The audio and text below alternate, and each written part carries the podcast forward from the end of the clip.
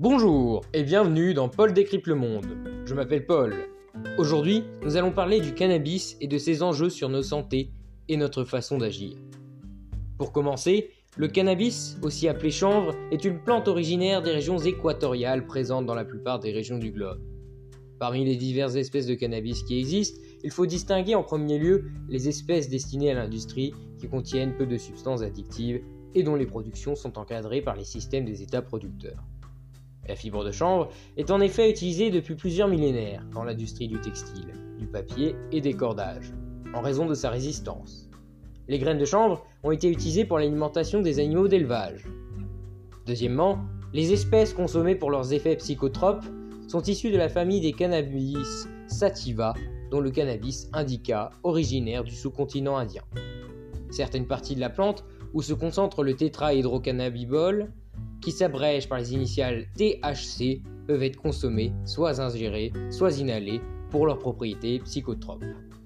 La marijuana correspond aux fleurs de la plante et renferme entre 0,1 et 25% de THC.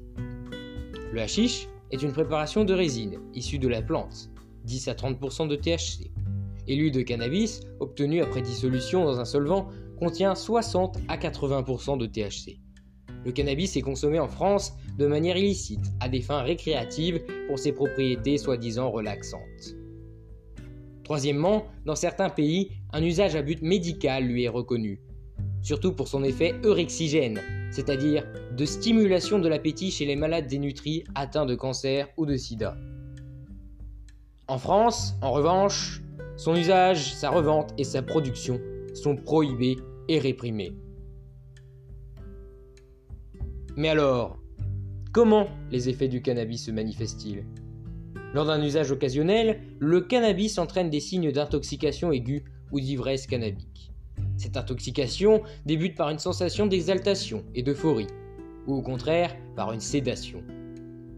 Des vertiges, des nausées et des bouffées de chaleur peuvent également s'observer, ainsi qu'un effet eurexigène, c'est-à-dire que cela peut stimuler la faim.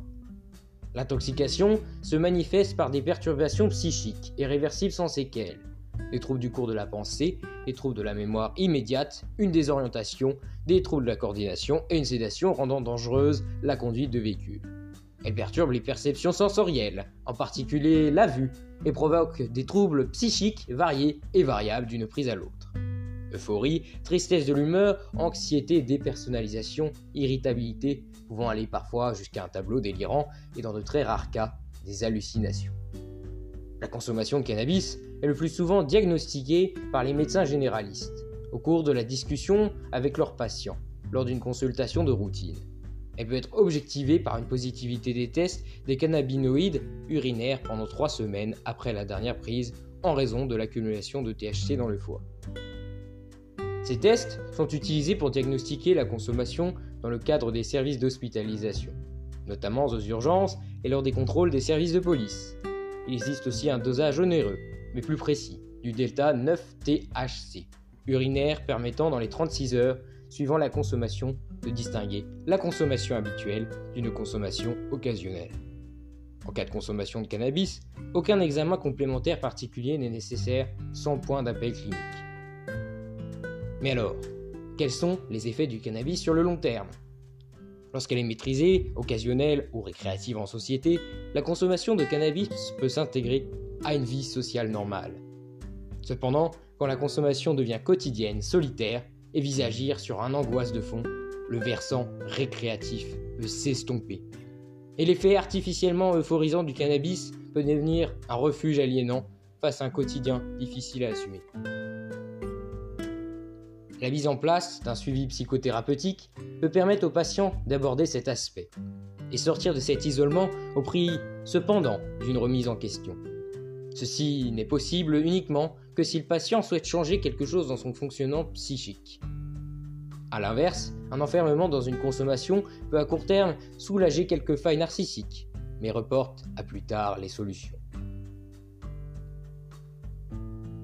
La passivité peut devenir un mode de réaction habituel au détriment d'opportunités relationnelles et socio-professionnelles.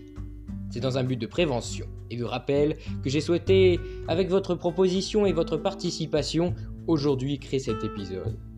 En effet, en France, on comptabilise environ 17 millions de personnes à avoir expérimenté le cannabis.